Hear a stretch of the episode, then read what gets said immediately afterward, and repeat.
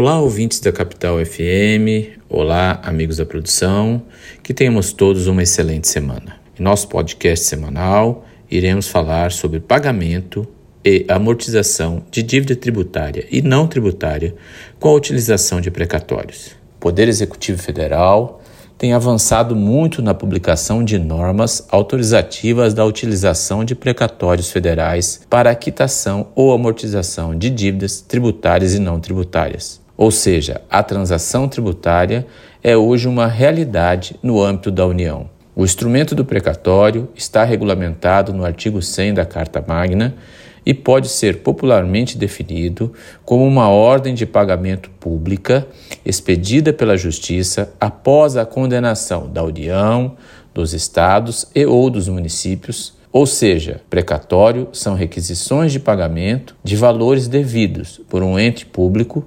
expedidas pelo Judiciário para materializar a satisfação de dívidas da Fazenda Pública em favor do particular, derivada de uma condenação judicial definitiva sem possibilidade de recurso. Esse tema foi acelerado no âmbito federal com o advento da pandemia, obrigando o governo federal a editar a Lei 13.000 988 de 2020, também conhecida como a Lei do Contribuinte Legal.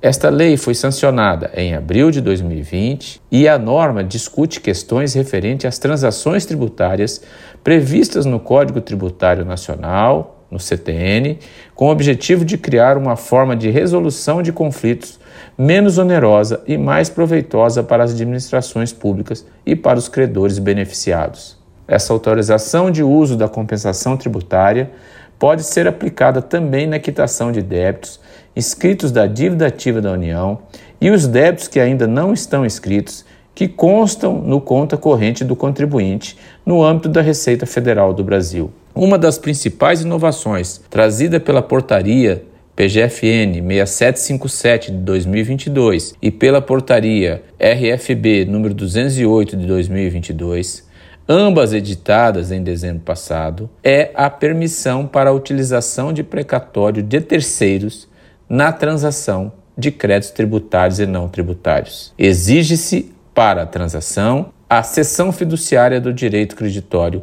estampado no precatório em favor da União, na qual deve constar o valor integral do precatório e providenciada por meio de escritura pública lavrada no cartório de registro de títulos e documentos. É importante mencionar a hipótese em que o crédito do precatório seja superior à dívida tributária escrita. Os referidos atos normativos estabelecem que, caso remaneça saldo do precatório após a liquidação do débito transacionado, os valores poderão ser devolvidos ao contribuinte, desde que esse não tenha em seu nome outras inscrições ativas perante a PGFN ou perante a Receita Federal do Brasil.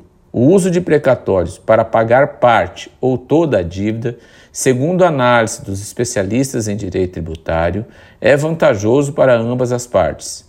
A União consegue receber o que lhe é devido e o contribuinte obter um desconto ainda maior com deságio na compra de um título no mercado. O grande avanço, de acordo com a PGFN, é o efeito liberatório desses títulos. Isso porque o contribuinte não precisa esperar a União pagar o precatório para poder negociar o que deve.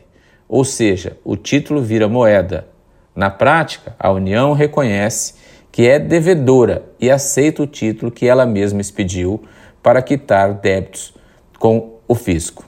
Acreditamos que o modelo federal, em breve, seja aplicado por analogia no âmbito estadual e municipal, por ser um grande avanço na diminuição dos litígios de natureza tributária fiscal. Colaboraram com a matéria os advogados Pascoal Santulo Neto e Renato Melon.